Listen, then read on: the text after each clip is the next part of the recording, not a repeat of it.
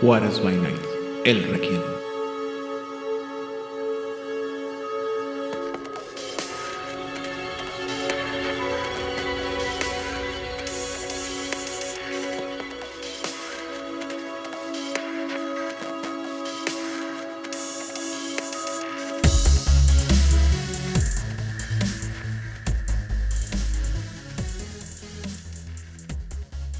Bienvenidos a una sesión más de El Requiem, aquí en Juárez by Night, donde siempre es de noche. Yo soy su anfitrión, Eden Rodríguez, y en esta ocasión estoy acompañado, primero que nada, por la señorita Odil Clio.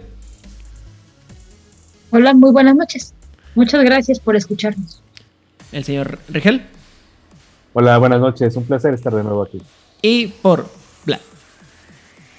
Hola, hoy Genji. Hola a todos. Y antes de comenzar el episodio de esta semana, tenemos una serie de erratas que nos gustaría comentar del de, eh, episodio anterior, específicamente del episodio de. ¿Fue el de los Deva? Sí, el de los Deva. Entonces, a ver, arránquese, Mariachi, adelante. Primero que nada, mencionar que las disciplinas del clan toreador, que nosotros habíamos mencionado, que eran presence, celeridad y teníamos una discusión sobre la otra física, no son esas. Nos confundimos con los brujas. Las disciplinas del clan toreador, como todos los jugadores de mascarada saben, y nos han hicieron son, saber. Y nos lo hicieron saber. Muchas gracias a todos ustedes por escucharnos y por corregirnos. Son presence, auspex y celeridad. Ok. La segunda fase de ratas tiene que ver un poco más con el sistema y es que en las hojas de creación de personaje los atributos físicos sí inician con un puntito. Yo había dicho que iniciaban sin el puntito inicial, pero no, sí inician con el primer puntito y luego ya agregas tus seis puntos, cuatro puntos o tres puntos. Y la última fase de ratas es que también mencionamos que cuando tú tienes una especialidad en alguna de tus habilidades, eso te permite tirar los dieces de nuevo. Eso es falso como un billete de 30 pesos con Pancho Villa. Lo que te hace tener una, lo que te da una especialidad cuando tiras es que tengas un dado más en tu tirada. Muchas gracias a todos por escucharnos y por corregirnos. Sí. Gracias por hacer esa recopilación de ratas y, y, como dijo Dil, gracias a todos aquellos que nos escuchan y que se toman el tiempo de señalar aquello en lo que nos equivocamos, porque como hemos mencionado, a pesar de que conocemos las cosas y leemos mucho y nos preparamos para el episodio, siempre es posible que nos equivoquemos en algún detalle y si alguno de ustedes nos gusta corregir, nos hace el favor de corregirnos, lo agradecemos de sobremanera. Habiendo dicho lo anterior, en esta ocasión vamos a hablar sobre el clan Gangrel, que es otro de los, bueno, es uno de los clanes que pasaron casi, casi igualito de su versión de mascarada a Requiem. Pero las preguntas pertinentes son, Odil, ¿qué opinión tenías inicial de los Gangrel en Requiem? Son iguales a los Gangrel de Mascarada, nomás les cambiaron el nombre a las disciplinas y un poquito la debilidad, pero para eso son exactamente iguales. Muy bien, conciso, al punto. ¿Rigel? Eh, una de las primeras cosas que me contaron es que muchos cambiaron, pero los Gangrel continúan como, como si no hubiera pasado nada. Y dije, sí, yo quiero algo que conozca en mi existencia como este ente de esta nueva realidad, así que quiero un gang. Y fue mi primer personaje de COD y lo disfruté increíblemente. Muy bien. Eh, Vlad. Siento que el, y lo único que pueda uh, agregar es que estaba eh, buscando que me dieran una interpretación más moderna del gangrel, porque es así como me estaban vendiendo el este universo, que era algo como una adaptación o muy eh, una evolución de ello. Y al leerlos, la verdad, la primera vez que, que los leí, sí me quedé pensando, al igual que, que Odile, uh, esto es esto es como si no fuera la misma compañía, esto sería una demanda de plagio. Eh, es así como lo, lo, lo veía. Eh, mi primera opinión es que está, se estaba quedando corto con la expectativa con la que estaba leyendo y eh, sobre todo porque es el clan que viene después del clan de Eva y primero había leído el clan de Eva que ya vimos en el episodio pasado y luego pasamos a Gangrel y ya de ahí ah, algo algo no está bien está demasiado mucho enlace al pasado Ok. Sí, efectivamente, este, me parecía que era muy parecido a lo que ya había anteriormente. Me, al igual que, um, que a Rigel, me gustaba porque me anclaba a lo que ya conocía, lo cual hasta cierto punto es un poco contradictorio a lo que esperábamos muchos de, de Requiem, que fuera algo más diferente. Pero, pues, por un lado te, da como, como seguridad, ¿no? Esa, esa familiaridad. Y bueno, ya este, haciendo una revisión a tiempos más modernos, me doy cuenta que al igual que con los Ventru, había partes de, los cambios que no había entendido, que creo que tiene que ver mucho con una, diferencia muy específica, que es la, la diferencia de la debilidad. Pero ahorita lo platicamos. No me molestan, creo que son mucho más uh, jugables que lo, el, el arquetipo que se tenía de los Gangrel, que en este caso es un poco más asequible que el que teníamos en enmascarada, pues, o sea, enmascarada siempre así como que, pues viven allá solos en su rancho y no se juntan con nada, y, pero siempre había alguien que lo quería jugar y casi todos eran iguales, ¿no? Eran el, el hombre taciturno, el, era como... eran una variante eterna de Cal Drogo antes de que existiera Cal Drogo o que Cal Drogo fuera famoso para la gente. y mucho de eso, el cazador solitario. Ajá, el cazador solitario, el, así, el, el hombre de allá salvaje que de repente llegaba y, madreaba, ¿no? Y era el tanque para los aquellos jugadores que querían el combate o que favorecían el combate dentro de eh, Avengers, la mascarada. Eh, pero pues, en fin, vamos a hablar. ¿Qué pasó? Si quieren saber más acerca de los gangres, pueden escuchar el programa de Juárez by Night de Círculo Interno acerca de los gangres de hace como dos años. O pueden escuchar también los programas que hicimos el año pasado sobre los personajes insignias de cada clan, sobre el clan Gangrel, para que vean que no todos los Gangrel son Caldro. Así es. Y bueno, eh, se supone que los Gangrel son los arquetípicos salvajes, ya sean nobles o de otro, tipo, otro tipo, que encarnan el instinto primitivo, la ferocidad y una iluminación intuitiva o una iluminación basada en la intuición se les, se les teme, se les reverencia y se les odia al mismo tiempo por la relación tan cercana que tienen con las bestias y que les da tanto una introspección espiritual como al mismo tiempo les va a nublar su juicio. Los gangrel ah, caminan en las noches como eh, eh, sabios salvajes, cazadores nomádicos y bárbaros demoníacos.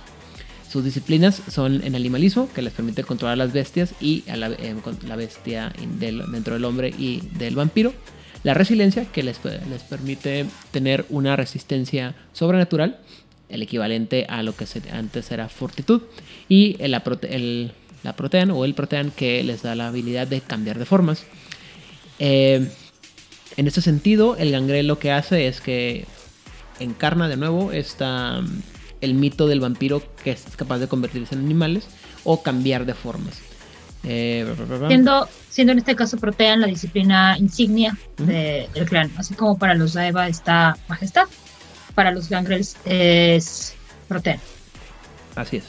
Muchas gente piensan que el, clan Gangrel sería uno de los más viejos, sino el, el más viejo, pero debido a la naturaleza del mismo clan, hay muy pocos registros que pudieran darnos luz sobre su origen.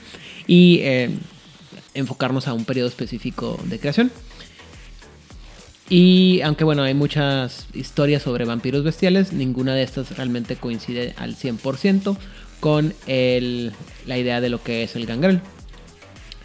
En cuanto se refiere a la debilidad del clan, esta está representada mecánicamente por la incapacidad de los gangreles de volver a tirar 10 en cualquier tirada, los 10 perdón, obtenidos en cualquier tirada que requiera atributos mentales y quitarle los unos de los éxitos obtenidos, eh, entiendo, basado en las tiradas que están basadas en, atributos mentales.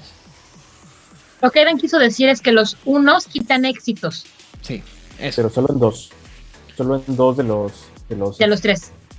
En dos de los tres. Es en inteligencia, Inteligencia y astucia. wits. Agi- ah, exacto, agilidad mental. Solamente en esos dos. ¿Cuál es la otra mental? Es la de- Compostura. Razón. Compostura. ¿Compostura? Sí, compostura. Compostura. Muy bien. Sí, acuérdate que tienen 3-3 y este, compostura es la de resistencia mental. Mm, perfecto. Eh, hasta, bien, hasta este momento vamos bien. ¿Comentarios, dudas, preguntas? Yo Ah, sí aquí- apoyo la. Perdón, Ah, adelante, vas, vas, vas, vas. No, vas. la- Ok. ¿Me pueden recordar cuál era la debilidad de nuestros gangrels de mascarada? Claro, cada vez que se enojaban, o sea, llegaban a frenesí, obtenían un rasgo animal. ¿Que se les quitaba después del frenesí? No, ¿O, o- era o. Te quedaba un tiempo. te quedaba un buen rato? Y por un Depende de tiempo la no me edición. refiero. Ok, depende de la Sí, edición. En algunos exacto. era se quedaba como varias semanas, a veces eran meses, a veces eran años, y a veces era como, pues ya, ya te salió la orejita de oso, te vas a quedar con ella hasta el final de los tiempos, hasta que llegue el cocodrilo que albino es- gigante. Yo, después- yo- yo recuerdo que después de un cierto número de frenesíes eh, obtenías un rasgo bestial permanente. Es que- pero esa es la versión de 20 aniversario, si mal no me equivoco. La edición de terc- eh, tercera edición, hasta donde yo recuerdo, era por cada rasgo, por cada frenesí que tengas, vas a obtener un rasgo permanente de, ah, Ahora- estaba más rudo. de, anim- de de- de una bestia. Y en, en 20 aniversario, si no me equivoco, y probablemente sea así, y si alguien me va a hacer errata, por favor háganmelo saber.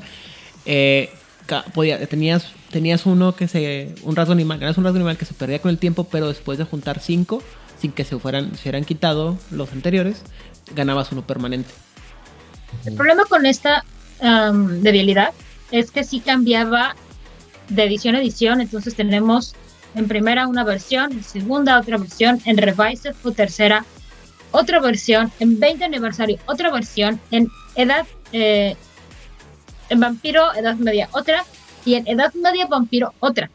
Bueno, es que es Protean, tiene que cambiar. Hay siete Mm. versiones diferentes que se pueden mezclar, pero en general todas te dicen que obtienes un rasgo animal. Muy bien. Y la esto, temporalidad. Este del rasgo animal, entre si era permanente o cada cuánto se sumaban, ya es lo que cambiaba de edición en edición, pero todas eran consistentes en que obtenías un rasgo animal. Creo que la menos debilitante es la versión de 20 aniversario, ¿no? Es jugable, dirías. Porque Y- aparte era el random, no era como, no lo como que podías dijeras, escoger. ay, voy a escoger. No.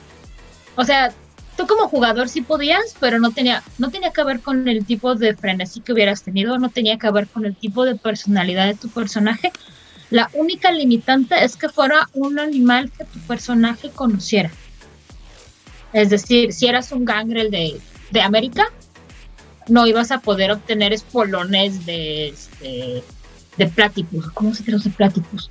Ornitorrinco. Ornitorrinco. Ajá, no vas a poder Perry. tener espolones de ornitorrinco Perry. porque no es un animal de tu región o que tú conozcas. Muy bien.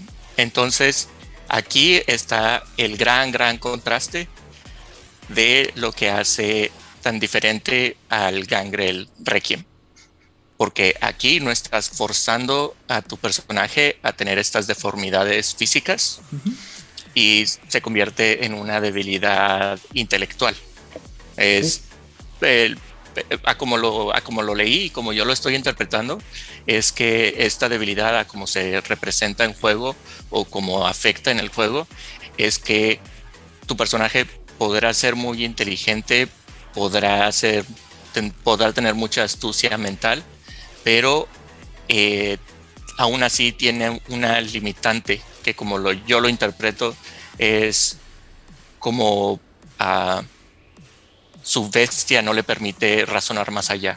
Es Ujú. como yo lo eh, interpreto.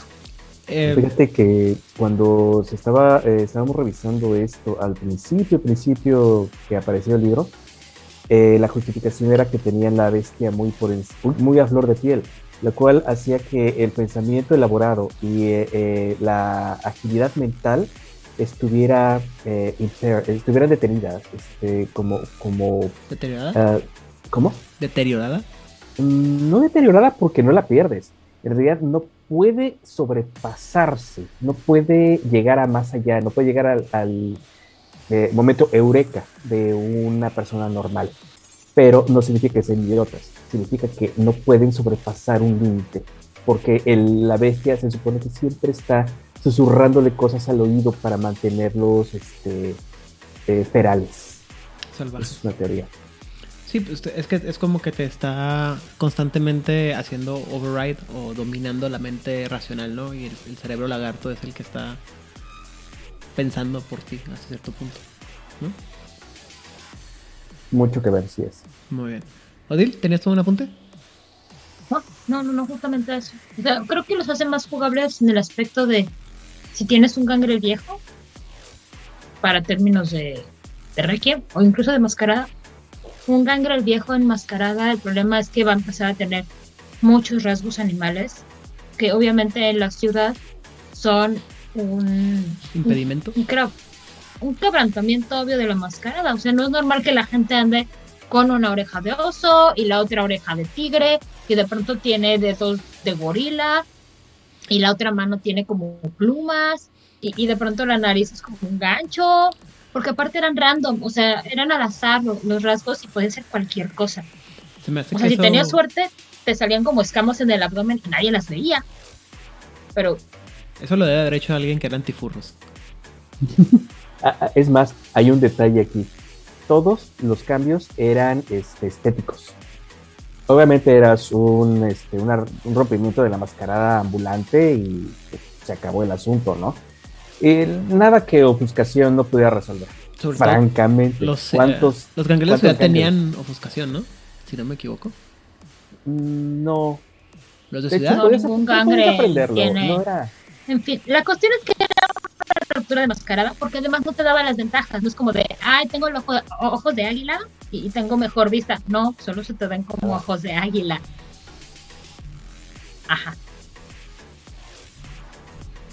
En cambio, este- esta debilidad se me hace, en términos de sistema y de jugabilidad, mucho más práctica porque no obliga a tu personaje viejo, digámoslo así, que estar guardado en algún bosque perdido ya que nadie lo vea.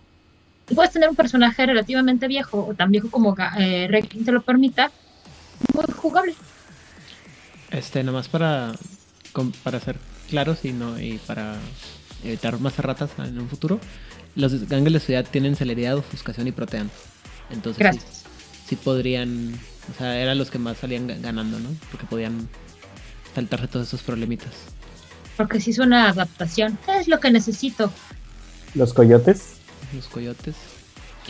Muy bien. Entonces, hasta ahorita vamos bien, ¿no? O sea, esos sí parece ser mucho más acercables a los jugadores, parece ser menos agresivo con los jugadores y sobre todo eh, les, los permite, a- los aleja mucho de este mito de que tienen que estar alejados de la sociedad. O sea, los, los vampiros del Gang Gangrel se pueden acercar a la sociedad, pueden ser parte de la sociedad, incluso pueden llegar a ser eh, este, pensantes en el sentido de que pueden ser más ah, depredadores mentales más que físicos, pero la debilidad del clan los va a obligar a, a actuar de manera salvaje. En, en este caso me estoy, es- me estoy imaginando a alguien como el Kingpin de, de Daredevil, de la serie de Daredevil.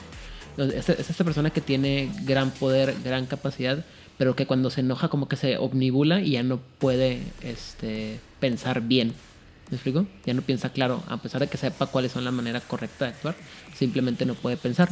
Y si me lo piensan, me lo me preguntan a mí, que nadie me preguntó, pero como que ya lo voy a decir.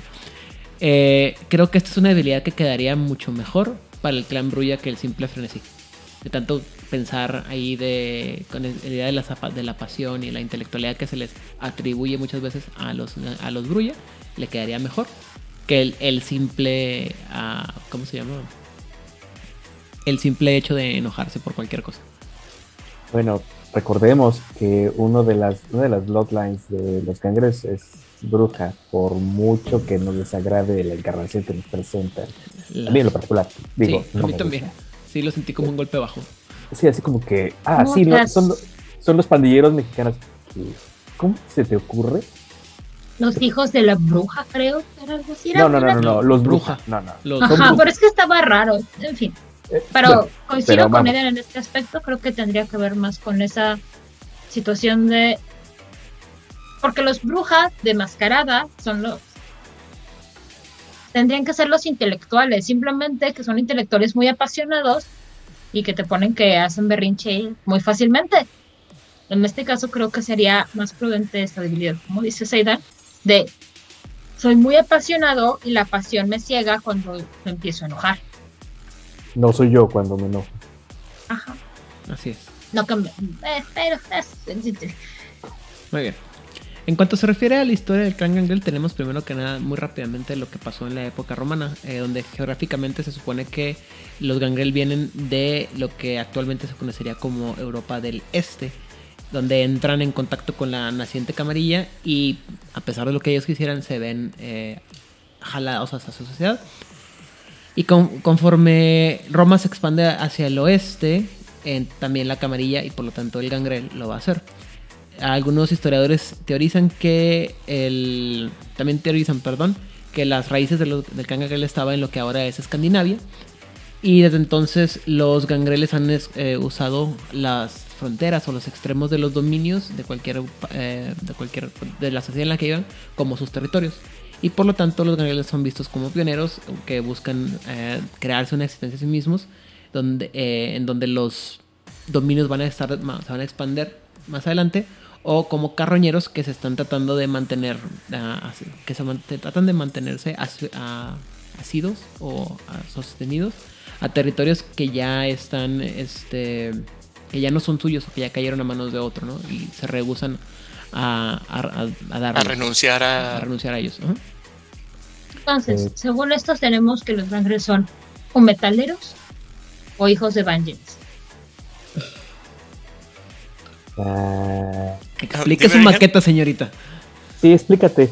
Si son nórdicos, son metaleros. Si están como unidos a Roma y son parte de Europa del Este, ¿Son pues, un góticos? poco- No, los góticos están en España. Los godos. Son visigodos, ostrogodos y godos a secas. Así es. Referencia de Obelix. Muy bien. Pero yo- eh, dime. sí, yo, yo sí tenía aquí algo, o sea, como decimos en Ciudad de México, tengo un pollito que comerme con esta historia. Y, y es que no me convence. ¿Por qué? Porque estamos viniendo de una idea de que tienen un origen común todos los Gangrel. No puede ser nada más cierto, nada más falso. ¿Por qué? Porque se supone que son eh, la parte depredadora no muerta de la naturaleza. Entonces, no me creo que tengan un origen nada más único. ¿Qué hay con los que vienen de África? ¿Qué hay con los que vienen de América? ¿Qué hay con los que hay en Asia? O sea, cada uno debe tener su propia le- leyenda de de dónde salieron. A Entonces, ver, decir, Rigel, estamos jugando en Whitewood. En para Pues, Whitewood aguanta, por no eso existe. Asia, no existe Australia, no existe África y a veces existe América, una parte. sobre todo América Central, alias México, según ellos. Recordemos que, que esa es su referencia para México. Pero por eso es un, es, un, América. es un problema que yo tengo con esta historia del origen de los gangrel. En realidad deberían de aparecer como, como decía, de generación espontánea, de cualquier lado donde haya algo salvaje y muerto. O sea, un pantano deberían de poder salir de allí y empezar a depredar todo lo que existe a su alrededor. O, ¿sabes qué? Le vendí mi alma a la Banshee, que estaba en el, en el este, ah, perdón, a la Ashtabai, que estaba en el árbol de Ceiba y ahora soy un no muerto que me como a mis parientes en, en, este Yucatán. O sea, cualquier relación que tenga con algo muerto, sobrenatural, debería poderte dar una leyenda de origen de Gangres. No tienen por qué ser nórdicos, no inventes. Aquí debo de agregar la nota que esta, esta historia de, de dónde vienen es lo que la sociedad moderna se cuenta a ella misma. Eh, estoy de acuerdo con Rigel que todos deben de tener... Y como habíamos dicho en el episodio anterior y en el pasado, que aquí todos tienen, ¿cómo se llama? Todos tenemos carta blanca para escribir los, los orígenes. Eh, y esta historia que, que nos cuentan es lo que los vampiros en la sociedad moderna se cuentan a ellos mismos. Claro, estamos hablando de vampiros eurocentristas por porque son eurocentristas. De por descontado. Ajá. Eh, de lo que se llegan a acordar. Pero estoy completamente. eh, yo también tengo algunas ideas que luego comparto de, de orígenes del, de los gangrel. creo que lo comentamos en el episodio, el primer episodio del Rakim en el que hablamos sobre este problema o esta situación en la que eh, el mito del vampiro dentro de Requiem no es tan claro o no es tan... No hay una, un, un- un único origen.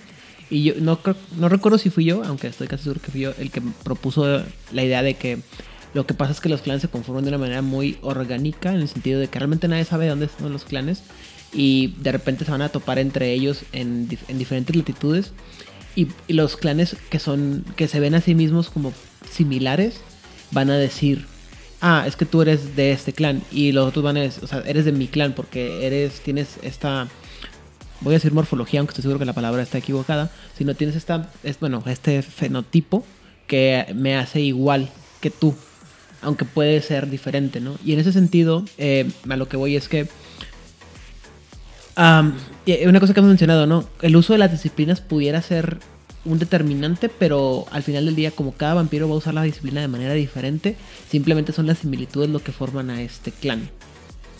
O sea, van a ser muy parecidos y a lo mejor son gangreles, o a lo mejor es simplemente un, una- un atavismo eh, vampírico similar o igual en otras latitudes que se identifica como gangrel, aunque no lo sea. Como pasó. Bueno, lo que, lo que es cierto es que cada quien puede escribir la historia como, como le guste, le plazca. Eh, es, como habíamos platicado, eh, no es exactamente un juego de armar, pero sí es una herramienta multiusos que puedes utilizar en core para cualquier historia, cualquier tipo de mitología que quieras meter. Lo único que yo quiero recargar, re- re- remarcar aquí es que no se queden con la historia que les está contando Wild porque es una historia eurocentrista y muy sesgada. Y ya lo vimos, no ha cambiado tanto en todos estos años. Así es. Eh, aparte, bueno, el. Bueno, es sobre todo con. ¿Cómo se llama? Con lo que tiene que ver con, con Requiem es.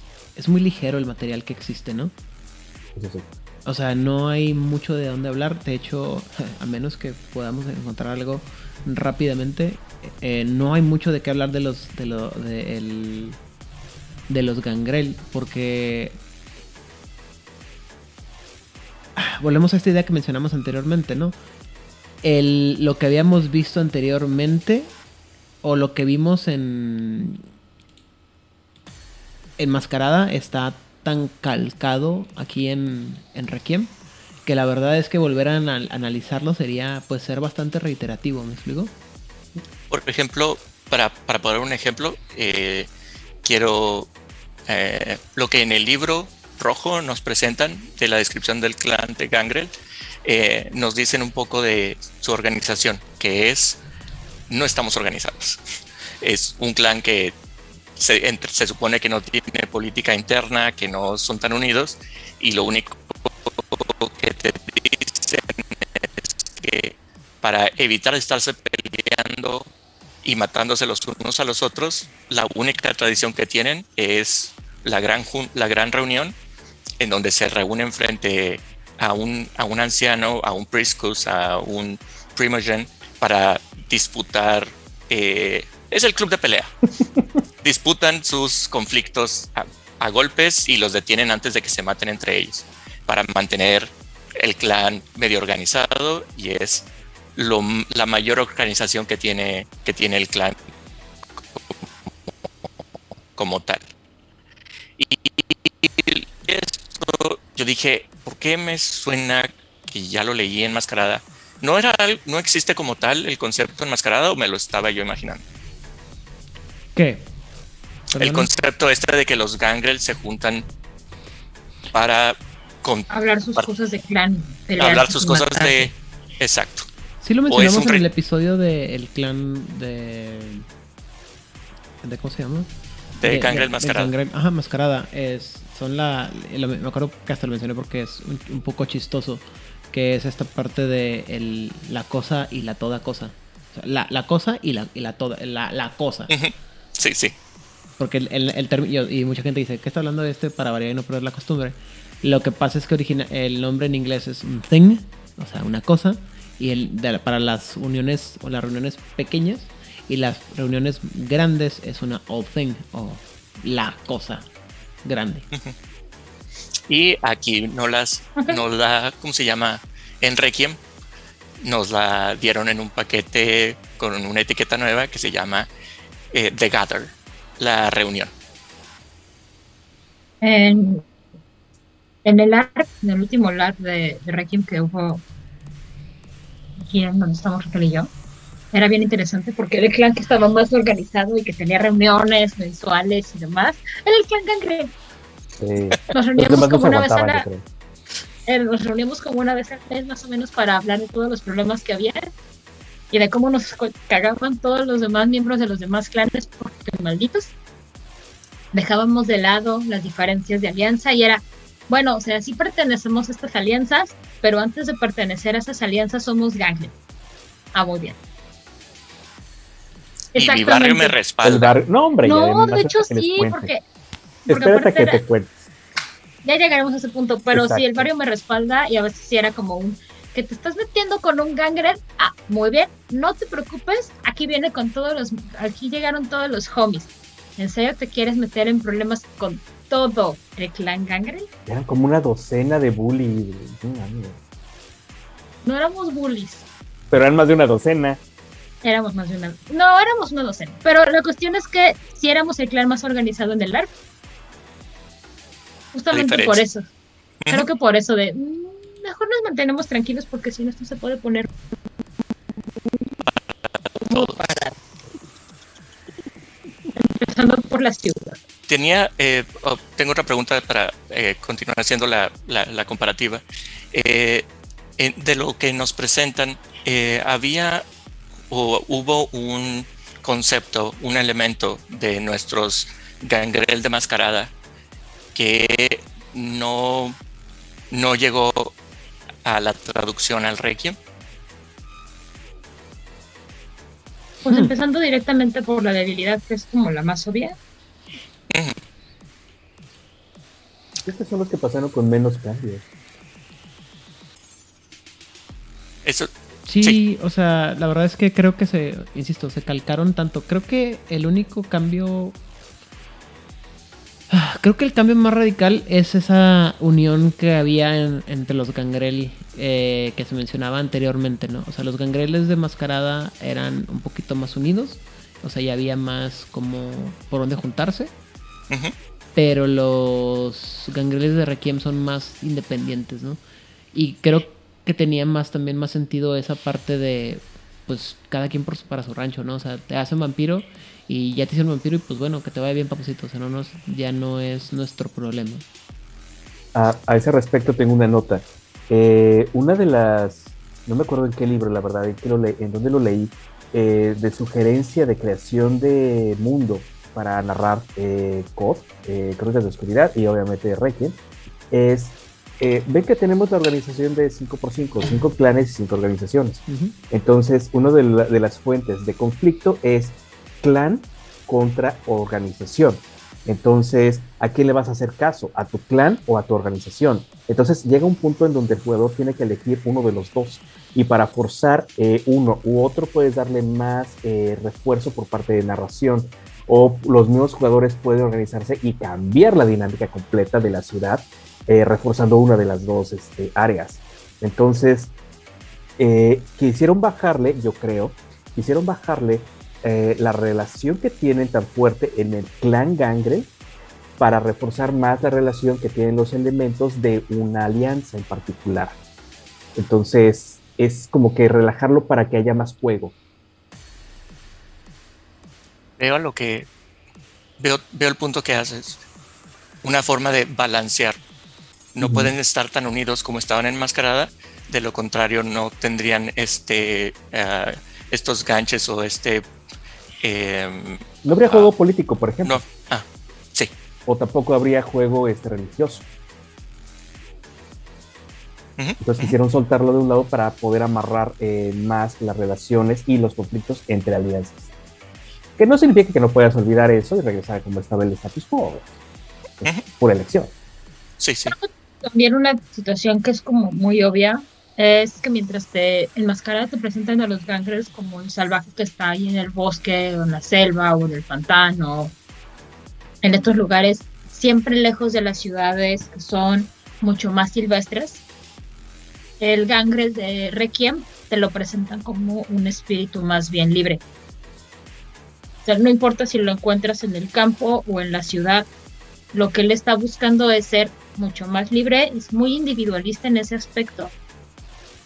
Y es, esta, es esta clásica persona que tú ves y dices, no me quiero meter en pedos con él, porque aparte se ve que tiene un carácter como muy fuerte, ¿no? es ese adjetivo de indomable aunque suene como muy, muy exagerado, pero siento que ese es el aire que te quieren dar con un gangle. Sin importar en dónde lo pongas, puede ser un personaje potencialmente muy social o potencialmente muy físico, incluso potencialmente mental.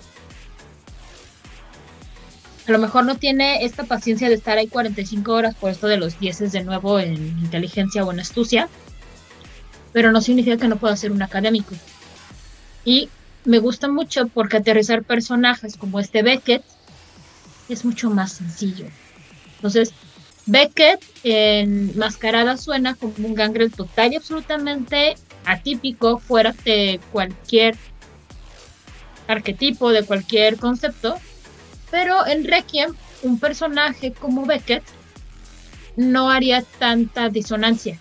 Tal vez no va a ser tu gangrel común, pero no es un gangrel que no te puedas encontrar.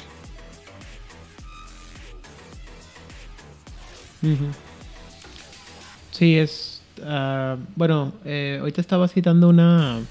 Hace un, vistazo rápido a lo que es el, libro de clan del Gangrel y hay varios conceptos interesantes, ¿no?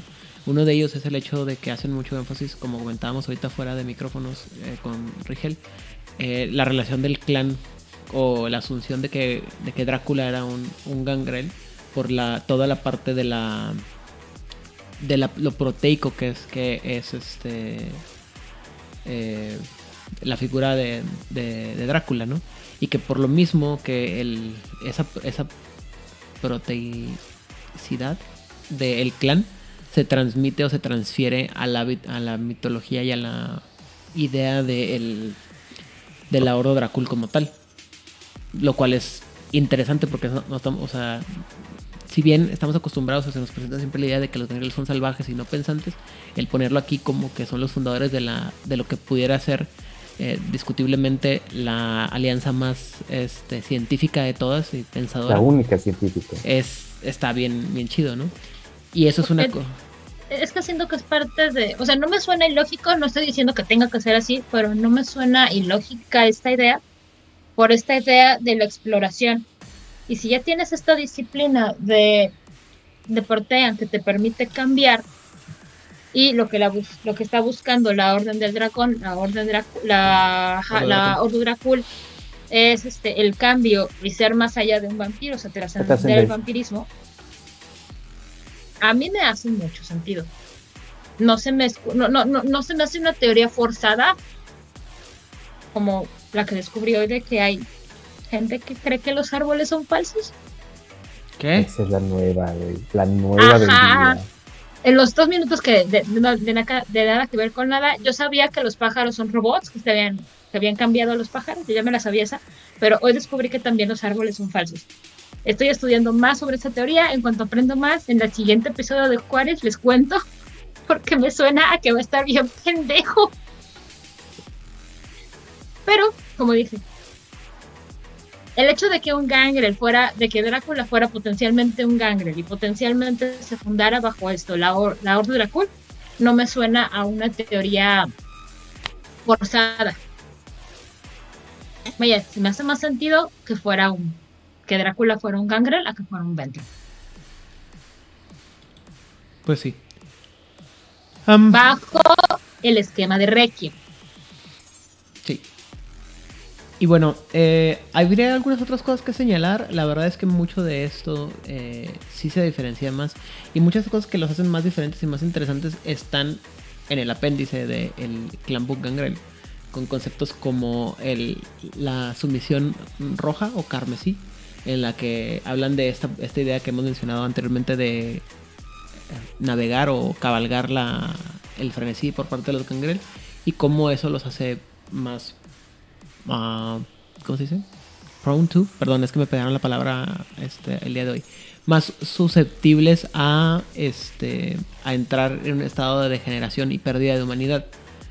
Lo que habla del concepto también de otra versión del clan, que sería el, el del Draugr, que es donde son como más, todavía más bestiales que lo que serían normalmente. Ah, los Dragur. Eh, creo que sí se pronuncia. No, no estoy seguro. Sí, te, me No acuerdo de son eso. los vampiros que perdieron toda su humanidad y que ahora nada más están Lo que sería lo que llamaríamos un como bestecita. Ajá, sí. Si no están ubicando los términos, son estos vampiros que perdieron toda su humanidad y que ya nada más son animalitos de la creación que andan por el mundo queriéndose, queriendo dormir y comer, Y comer. dormir y comer y que van a destruir todo lo que tengan enfrente.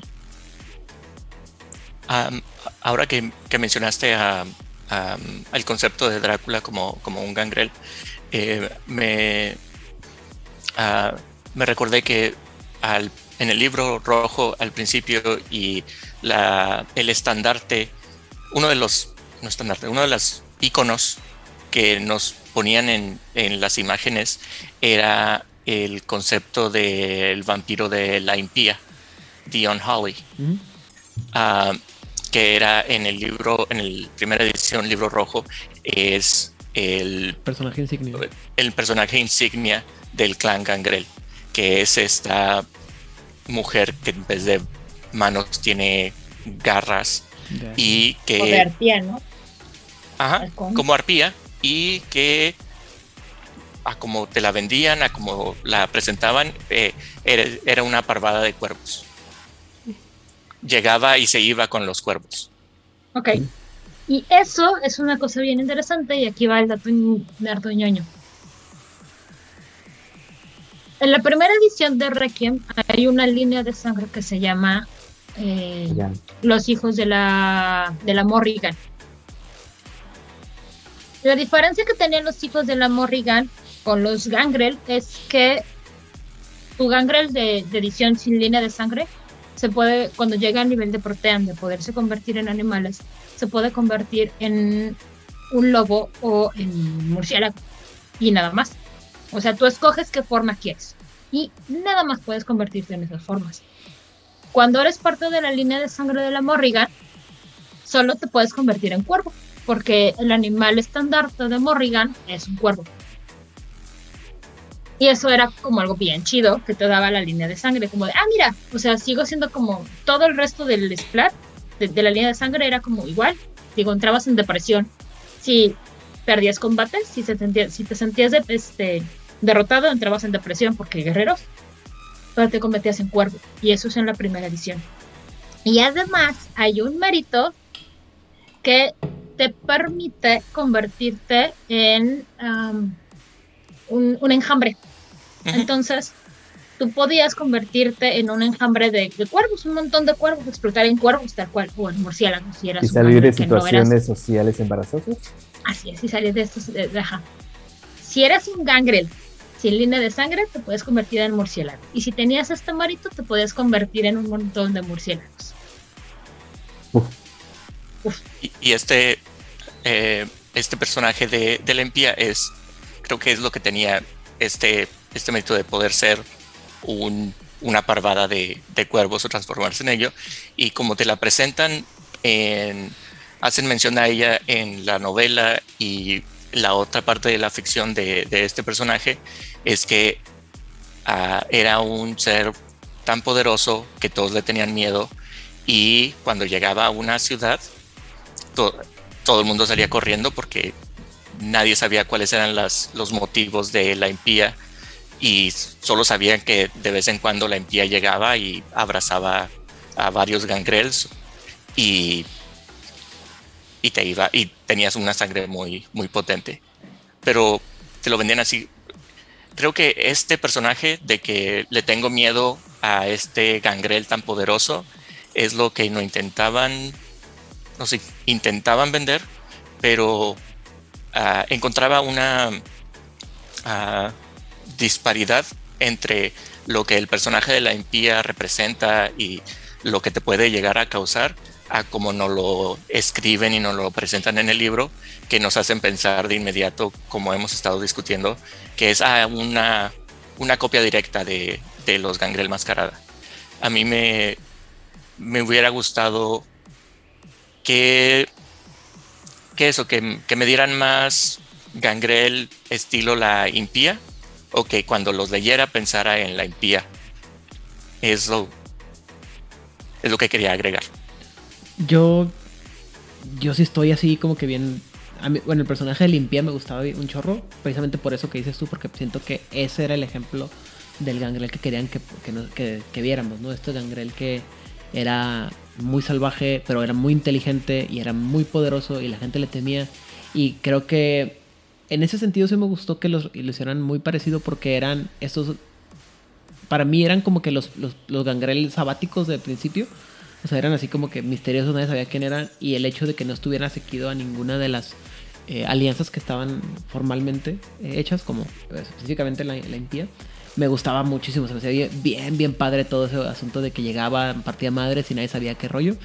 Y aparte, pues el chiste era ese, ¿no? Que, que tenía, que mucha gente sabía que tenía muchos miles, o sea, o a cientos de años y no se hacía más débil. Entonces era un misterio cómo lograba ella mantenerse a- hasta ese poder. Y creo que nunca se. ¿eh? ¿Cómo se mantenía cuerdo? Ajá, y, y creo que nunca se resolvió ese misterio, lo cual está bien chingón porque está, bien- está bien, bien, bien chido. eh, ese, ese nivel de misterio. Creo que lo malo es que eh, agarraron a. O sea, era el, un concepto- uno de los mejores conceptos de, de Requiem y luego lo, lo, usaron para los villanos de la segunda edición. Entonces les digo que. hmm, creo que por ahí va la cosa. Pero bueno, eso ya es un tema muy personal y esto, eso sería para discutir en otro momento.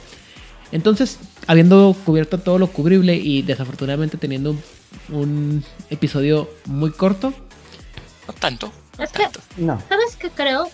Que el problema que se nos presenta a nosotros, que creamos contenido de, de comentarios y de todo esto, es que nos los hicieron iguales. O sea, en este caso sí es como, bueno, ¿y qué analizo? Mejor te digo, ¿sabes qué? Escucha mi programa de Gangrels. Nada más le cambias estos ajustes. Y, y pues ya. Lo que a mí me lleva a preguntarme qué es lo que estaban pensando los que escribieron esto. O sea, dijeron, vamos a tomar como los mitos de los vampiros clásicos en este aspecto. Porque, o sea, tienes la. Tienes el animalismo, que es para claramente hablar con animales, tener esta comunicación con los animales. Pero además los gangrels no lo ven como una imposición, sino, pues son mis compitas, tengo que hablar con ellos.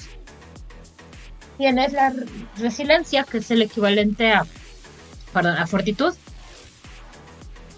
Y el protean, que es, entonces tienes un ser que habla con animales, se comunica con animales, los entiende, le hacen caso, que se puede convertir en animales, que se hace uno con la tierra cuando eh, en el siguiente episodio que hablemos de la disciplina, am, vamos a explicar qué onda con la disciplina de Protean más a profundidad y obviamente esta resistencia sobrehumana. Y para darle, ah, para darle rostro, para darle, eh, para encarnar a estos personajes y que nuestros escuchas tengan idea de cómo funcionaban estos eh, personajes en juego o de conceptos, eh, Aidan, ah, ¿cuál, ¿cuál fue un gangrel de Requiem que tú jugaste alguna vez o que tú recuerdes? Mencionaste que te gustaba mucho la impía. ¿Había algún otro gangrel? Ay, me falla la memoria en este momento. Me acuerdo que hicimos un varios. personaje tuyo o un se llama la del- de las edades. El narrador de Juárez by Night no tenía alguno así. Ah, a lo mejor se horrible? tocó alguno horrible. Sí, pero no recuerdo en este momento alguno de ellos. Échale una llamadita entonces en lo que nosotros hablamos, échale una llamadita a lo mejor después de mentarte a la Espera, madre, pues solo buscarlo cuando lo necesitas. Ah, ya me acordé. Eh, Había un, un gangrel que, discúlpenme, soy muy tonto. Bueno, el, narrador de Juárez Mañana se vio un poco corto de imaginación en ese momento. Y lo que hizo es que se calcó el personaje principal, el que es el. No es el personaje principal, pero es el. No es el personaje principal. El.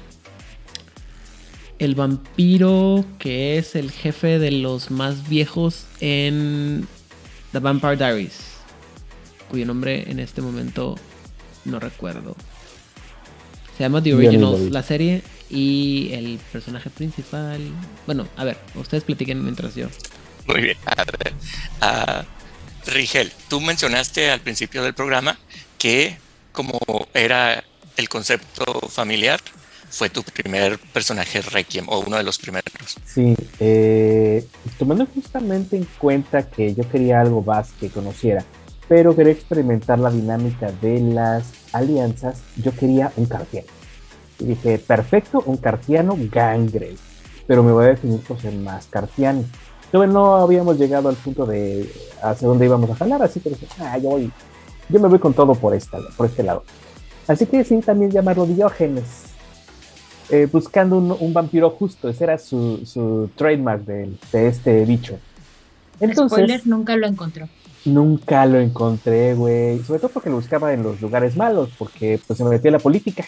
Justamente, se metió en la política y dije, nah, aquí no voy a encontrar nunca nada. Pero no lo pensó en ese momento, no era muy brillante, he de decirlo. Eh, pero en lugar de darle por el lado de Protean o por el lado del animalismo, me fui por resiliencia. Entonces había muchas habilidades de Cartiano para resiliencia, al, al punto de que uno de sus movimientos base era hacer estallar una granada en su mano, pegado a la cabeza del enemigo que tenía aprisionado. Entonces, Ese es, uno, ese, ese es un truco buenísimo para fiestas. buenísimo, pero él lo podía repetir fiestas. más de una vez. Él sí ¿Lo podía importó? repetir más de una vez. ¿Era la bomba? Era la bomba. El movimiento, el movimiento trademark de este personaje es: esta es tu cabeza, esta es la granada, bomba. Entonces, Pero vas este- a perder la mano o la cabeza. tú vas a perder la cabeza, exactamente. Era muy divertido y lo repitió al menos tres veces. Al menos lo hizo tres veces con sus respectivos enemigos. Tenía enemigos en el círculo de la bruja. Tenía enemigos en este, entre los invictus. Se hizo un amigo del príncipe, estuvo genial y aún así terminó siendo sheriff. Porque además su barrio sí lo respaldaba. Entonces tenía todos los cartianos de su lado. Es más, llegó un punto donde estábamos a punto de hacer un golpe de estado para imponer la ley cartiana en la Ciudad de México. La ley cartiana, lo vamos a ver eventualmente, es una especie de brujería colectiva que les permite de- definir leyes y el que la rompa mágicamente. No es, una, no es una brujería, es la voluntad de las masas, aunque también hay un poder cartiano que así se llama. En fin, el chiste es que este personaje era así. Eh, em, se supone que era un ladronzuelo de poca monta, bla, bla, bla, bla, bla. No tiene importancia su trasfondo antes porque él consideraba que era una vida anterior y cuando fue abrazado era una, vida completamente diferente. Nunca le enseñaron nada, o sea, lo abrazaron de forma ahí botado. Muy clásico, Gangrel además. Para cambiar un clásico. Y entonces este, el personaje empezó a hacer este, sus pininos entre la sociedad eh, no muerta de la Ciudad de México. Vio que el príncipe era un, un tal García Dueñas y la verdad es que le caía mal porque era un Ventru y además era un Invictus. O sea, más mandón no podía ser el tipo. Y decía, no, pues es que ¿por qué te voy a hacer caso? Tú no eres nada, tú no eres nadie. A lo mejor sí, dominación y lo que tú quieras, pero híjole, güey, ¿cómo te explico que a mí esas cosas no me hacen daño? Ah, porque también tenía para resistir dominación. Era un tanquecito. El, el- el- Un tanquecito. Era un era divertidísimo el personaje, porque todo el mundo lo subestimaba. A mí no, pero al personaje sí. Entonces estaban como que, ay, Rigel está jugando esto.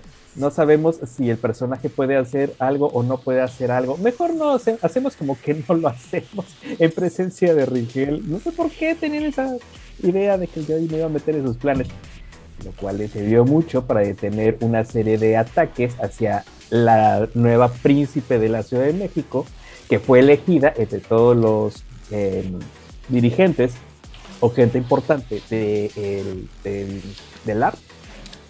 Entonces, terminó siendo el, el gangrel eh, de eh, Sheriff. O sea, Sheriff. otro, otro clásico. Y ahí terminó la historia, eh, hasta donde terminamos el, el plan. Si Entonces, te, sí te adentraste con, con este personaje, como, como dijiste, si te adentraste en la dinámica, una, una de las dinámicas del juego de, de alianzas, Sí. Invictus Cartiano. Sí, Invictus así es. Cartianos. así es. Entonces eh, era un gangrel que su principal era físico, pero su secundario era social. Era un personaje muy social y tenía discusiones muy interesantes con todos los demás personajes.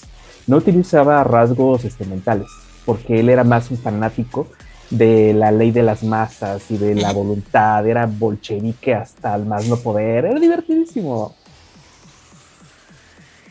Gracias, Rigel. Eh, O- Odile, ah, cuéntame eh, de algún gangrel tuyo o de un personaje gangrel que, que recuerdes de los Requiem. Fue mi personaje, que jugué como no sé cuántos años. Era, era una hija de la Morrigan y lo padre es que se había, nos habíamos puesto de acuerdo varios eh, jugadores para, este, para hacer familia. Una bonita familia disfuncional de gangrels hijos de la Morrigan. Muy bonita familia, harto disfuncional. Y la cosa es que a esta chavita, este, tenía una vida horrible porque dije vamos a hacerle una vida espantosa porque es lo que uno hace cuando juega vampiro, les pone vidas espantosas a sus personajes. Y em, esta mujer en una de sus andanzas siendo adolescente, unos 17 años, 16 años, alcanza a ver a un vampiro a lo lejos mientras se convertía en cuervo, porque el vampiro estaba haciendo sus cosas de vampiro por allá, y pues no va a pelar a una simple mortalita que se va a lo lejos. Y entonces la estúpida se le ocurre crochear, tener un crush con este vampiro que se convierte, bueno, ella no sabía que era un vampiro, solo sabía que se convertía en murciélago, digo, eh, en cuervo. Y aprendió que tienes que tener cuidado con lo que deseas porque se te puede hacer realidad. Y entonces un día el vampiro le dijo, ah, mira, ¿quieres ser como yo? Ah, bueno, está bien. Si llegas al punto B de donde estamos, este, te juego una carrera. Si tú llegas viva a donde vamos a llegar, yo te convierto. Obviamente el vampiro hizo todo lo posible para jugar con ella, porque si lo hubiera querido matar, pues la mata y nada más la trató como horrible. Sí llegó al punto de, la carrera, la convirtió y entonces esta chica tenía esta situación de crush durísima con su Sire, pero aparte lo detestaba porque el tipo era un culero, pero mal plan de, mira, vamos a enseñarte a volar. En serio, como vuela y la aventaba del punto más alto de algún cerro, ¿no? O aprendías a volar o aprendías a volar, ¿no? De hoy vamos a practicar un sacrificio contigo, porque eran del círculo de la, de la bruja. ¿Y cuál es el sacrificio? "Ah, te voy a destrozar con mis garras hasta que casi te mueras. Ok. La cosa es que, aparte de la este, relación disfuncional que tenía con la familia, que era con el y con la primer chiquilla de su Sire, ah, te digo que todos los gangres se reunían y eran como muy tan amiguis como pueden ser un montón de vampiros. Pero sí habían quedado como muy claros que lo primero que tenían era su, su alianza, digo, su, su clan. Entonces, de pronto, aunque las alianzas a las que ellos pertenecían estaban muy peleadas entre sí, cuando eran estas reuniones del clan Gangrel era, a la alianza la dejamos en la puerta, aquí venimos Gangrels. ¿Y cuáles son los problemas que los Gangrels estamos teniendo en esta ciudad? No, pues esto y esto y esto y esto. No, ah, ok, pues vamos a arreglarlos. ¿Cómo? Pues es muy sencillo. Llegaba el gangrel más viejo, yo voy a hablar con el príncipe y si el príncipe se pone tonto, pues nos ponemos más tontos nosotros. Y a ver quién va a ser el que se va a enfrentar a todo el clan, porque además todas las alianzas tenían gangrels, todas. Y si nos poníamos muy tontos. Porque lo interesante es que había un gangrel que era de la Orden Dracul y era brillante, pero estúpidamente brillante. Y todo lindo y tranquilito hasta que usted decidió que iba a sacar sus atributos físicos y casi nos mata, porque lo controlaron mentalmente. Ok. ¿Tú, Vlad? Am, eh, mi, mi personaje eh, Gangrel se llama Juan. Creo que no escucha el nombre del- de esta hija de la Morrigan O'Deal. ¿Cómo se llama? ¿Magdala? Ah, Juan era eh, un peón más que trabajaba en los cañaverales, eh, que eh, había llegado un, había caído un mal en, en la hacienda y los peones estaban cayendo eh, muy enfermos. Para toda la gente que vive en ciudad o que no vio la novela Cañaveral de Pasiones, ¿qué es un cañaveral? Oh, eh, cañaveral eh, son los campos, los plantíos donde se planta y se cosecha la caña de azúcar. y em, la gran industria, parte de las grandes industrias de la, Nueva España.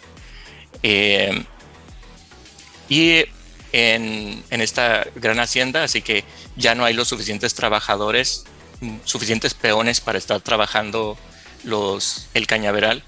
Eh, es así como a, Juan le tocó trabajar doble y triple y cada vez era uno de los pocos que aún no era, que aún no caía enfermo. Nadie sabía qué es lo que le estaba pasando al resto de los, de los trabajadores. Eh, y una noche eh, le toca quedarse hasta la noche trabajando en el, ah, en el, en el trapiche. Ah, el trapiche es, trapiche es, un, es un molino que es tirado por bueyes eh, que se utiliza para triturar las cañas de azúcar y de ahí sacar el zumo, sacar el, el, jugo de, de la caña. Y algunos de estos molinos a veces tienen un segundo piso que, que se, accede, se accede con una escalera para eh, guardar productos y demás.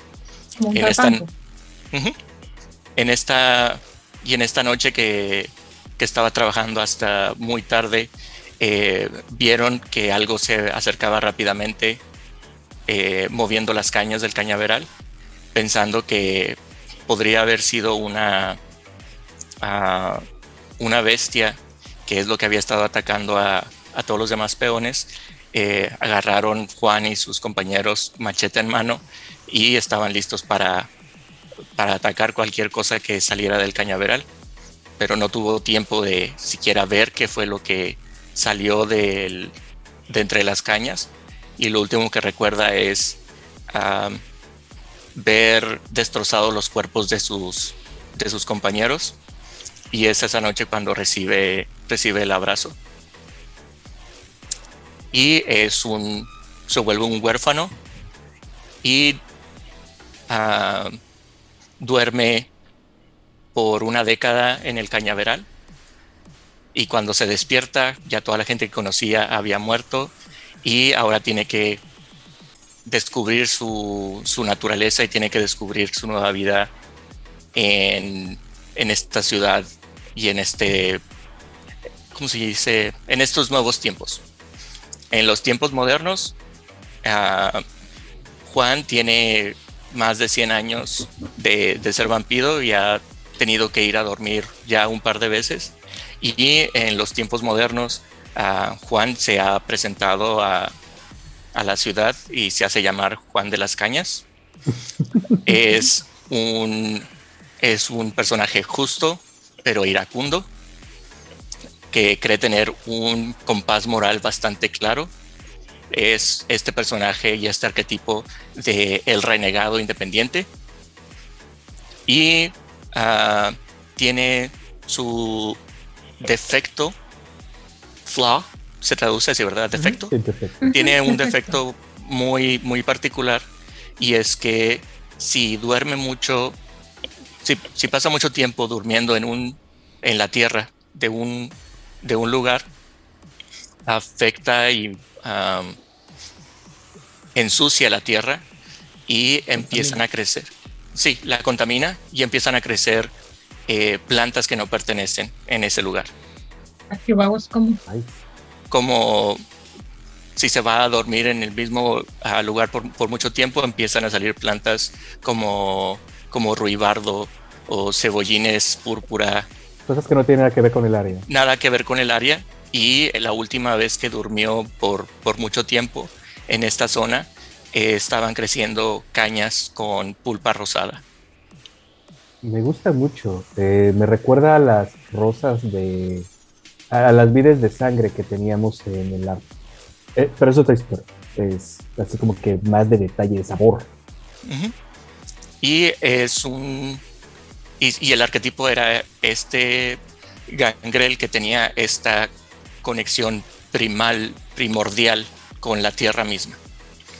Y es este arquetipo que es una fuerza de la naturaleza expresada eh, más que con animales, con plantas. Padre. Bueno, Me, me recordó a la historia de la, del tipo que se fue a dormir y despertó 100 años después. Rip and Winkle. Ándale, Rip. Rip and Winkle. Luego tu personaje Vlad y mi personaje tienen que hablar por esta parte de las plantas. Sí, tenía ahí una relación con las plantas, el personaje de Odil. Bueno, eh, después de haber revisado rápidamente los anales de las historias de Juárez by Night, recordé dos detalles. Primero que nada, recordé que el personaje de los originales del que me estaba haciendo referencia se llama Niklas Michelson. Y el personaje que estaba en Juárez by Night era un. Digo, si los que ya vieron los originales van a saber, más qué, tipo de personalidades, pero es el tipo de, de gangrelo. Es un personaje que es muy inteligente, muy capaz, pero cuando se enoja tiende la violencia y como que no logra sobrepasar sus instintos brutales, ¿no? Y ese es el personaje que teníamos, que si no me acuerdo, no era, no recuerdo que fuera el príncipe, pero era alguien que buscaba el poder. Eh, ese era, es- ese es, bueno, te explico una otra parte. Y curiosamente, si mal lo recuerdo, lo hice un Invictus, porque me gustaba esta búsqueda del poder eh, y contrapuesto con el im- impulso animal de la, ah, del mundo, ¿no? Eh, mm, mm, mm, ¿Cómo estuvo? Ah, pero lo que quería platicar es que, bueno, Juárez Mané tuvo dos grandes versiones del Requiem. Una, que fue la que, cuando, la que conoció Vlad, que fue la que le tocó jugar a Vladimir, que fue donde hicimos todos estos personajes, todo el borlote. Y la segunda es esta, una, una crónica muy pequeña basada en eh, segunda edición, donde, perdón, jugué con Ángel Danop, Erasmo, Rod y Eric Garay y nuestro buen amigo Julio, eh, en la que está más enfocado al, al concepto, a la idea de eh, segunda edición de Requiem, donde sale este personaje que acabo de mencionar. Pero en la primera versión había un personaje con el nombre de Rapaz. Y Rapaz era eh, un miembro de la Lankea Sanctum, que era un personaje, como dice Odil, con historias trágicas, que, bueno, cuyo no recuerdo en este momento, pero el chiste era que era un mártir, era un esos católicos que se automartirizan. Entonces estaba acostumbrado a, a causarse daño continuamente como expresión de su fe, por lo cual había desarrollado una gran re- resiliencia. Y más que nada porque estaba hecho para... eh, iba a ser eh, el personaje que dirigía la, la Lankea, que era un Meket, si mal no me equivoco, un personaje muy, este, ¿cómo se? Radicalizado. Y, y que buscaba, estaba buscando entrar en conflictos, era muy así de, de quema de libros y, y cuánta cosa. Y quería, buscaba el poder contra, enfrentarse contra el príncipe de la ciudad. Entonces la idea era que eventualmente alguien, alguien iba a tener, eh, alguien se iba a querer enfrentar a, golpes con este, con la violencia, con el, con el jefe de la lanquea, el, arzobispo, y todo el mundo iba a pensar que pues como es un mequet no iba a poder hacer nada, hasta que iba a sacar a, a Rapaz de, de las cadenas y los iba a mandar. Y pues es un vato que, un que se martiriza a sí mismo, que tiene buena resiliencia, que tiene eh, protean y que aparte es un Gladius Day, ¿no? O sea, es un soldado de Dios, entonces pues amárrense las, las agujetas porque va a venir violento el asunto. Sí. Los gangres fanáticos a mí me dan un chingo. Y bueno, Bueno, cualquier vampiro me da un chingo de miedo. Pero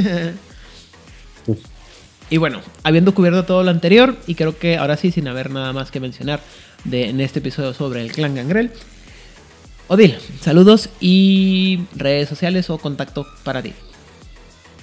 Pues yo quiero mandar muchos, muchos saludos a Itzamna. Quiero mandar saludos a nuestro muy querido Edgar, a nuestra muy querida Sofía, a nuestro muy querido jugador casual. Ahora que lo mencionas a este Danop, hace mucho que no sé de él, espero que se encuentre bien, que nuestra madre Lot lo esté protegiendo. Saludos a Hernán, saludos a Itzamna, Saludos a Lot, saludos a Julio, muchísimas gracias a todas las personas que estoy olvidando mencionar, como Camarilla México y Web Latinoamérica. Muchísimas gracias a todos ustedes que nos escuchan, que se toman el tiempo para mandarnos sus comentarios, para corregirnos cuando nos equivocamos. Muchísimas gracias, agradecemos to- todas esas atenciones. Les deseo una excelente semana y a mí me encuentran en Twitter y en Instagram como Odile Clip. Que tengan una maravillosa y fantabulosa semana. Muy bien. Rigel. Eh, yo quiero saludar bueno, ya, ya lo mencionaba a todos. Este, Hernán, espero haber hecho un buen papel con el Gangrel. Sé que es tu favorito y no pudiste venir. Y quiero agradecer especialmente a, eh, bueno, al Club del Arte de la Ciudad de México, que espero que alguno quiera escuchar, pueda tenga tiempo. Eh, y para recordar estos viejos tiempos, la verdad me gustaría oír comentarios al respecto. Y me pueden encontrar en este, redes sociales como Rigel Vera. No prometo responder rápido, no prometo responder, pero es lo que puedo. Muy bien. Vlad. Saludos a mis amigos de Fortaleza, de Sao Paulo y Santos by Night en Instagram. Me encuentran como Antlerhead y los links estarán en la descripción de, este episodio, tanto en nuestro podcast y también uh, cuando subimos nuestras uh, grabaciones a YouTube también, que agradezco todos sus comentarios en todas nuestras redes sociales. Muchísimas gracias a todos. Y también me gustaría, eh, ya que estamos compartiendo con ustedes nuestros personajes de, Requiem eh, en nuestro Instagram o nuestras otras redes sociales, uh, compártanos cuáles fueron sus eh, gangreles, sus personajes gangrel de Requiem con los que ustedes jugaron o que les parecieron eh, más característicos. Gracias. Bueno, pues por mi parte voy a saludar a los sospechosos comunes, a los que nos faltan el día de hoy. Edgar, Sofía, Oliver, eh, también eh, en el DF, a la gente de Masterface, dígase a Luis, Lalo y Carlos, además de Oliver también. Y pues a todos aquellos que nos, que nos apoyan como Camarilla México o Latinoamérica, eh, La Voz de Angan, Secretos Oscuros, eh, El Carnaval de la Medianoche, El Circo de la Medianoche, perdón. Ah, en España, toda la gente de la Metal Frequency, que ahora ya, ya demostraron que sí nos escuchan y ya, ya escucharon los saludos. Y eh, también el espejo de Malcaf, allá también hasta España. Mm, mm, mm, toda la gente que nos escucha en general, muchas gracias por apoyarnos. Ah, Corona Roll, siempre se me olvida Pepe, pobrecito Pepe. Y a toda el la gente. de Fronsac. Ya lo dije. Eh, pues el Grimorio de Fronsac es todo lo de la, la frecuencia. Pero bueno, eh, y um, creo que no me falta nadie. Um, ah, sí, bueno, eh, y haciendo eco la invitación que hace mucho que no hacemos, pero ya saben que si alguno de ustedes que escucha este programa está interesado en hablar alguno de los temas que aún no hemos hablado, puede con mucho gusto mandarnos un mensaje, acercarse a nosotros y decir, oye, tengo interés en hablar de este, de este tema porque quiero, creo que puedo contribuir. Con mucho gusto les, les, avisamos cuándo va a ser la grabación y con mucho gusto lo recibimos. Ya saben que no solamente nos nutrimos de sus comentarios y correcciones, sino también de su participación, además del el tiempo que nos dedican semana con semana. Ahí me pueden encontrar en todas las redes sociales con el nombre de Aidan, dígase Aidan Rodríguez, ya sea Twitter, Facebook, Instagram, el tiempo de respuesta puede variar. Pero habiendo dicho todo lo anterior, ya saben que si les gusta todo lo que tiene que ver con los gangreles, ya sea Mascarada o Requiem, así como el mundo de tinieblas o las crónicas de tinieblas, Vampiro Mascarada, el Requiem, o mundos similares, parecidos, alternos y hermanados, por favor, compártanos.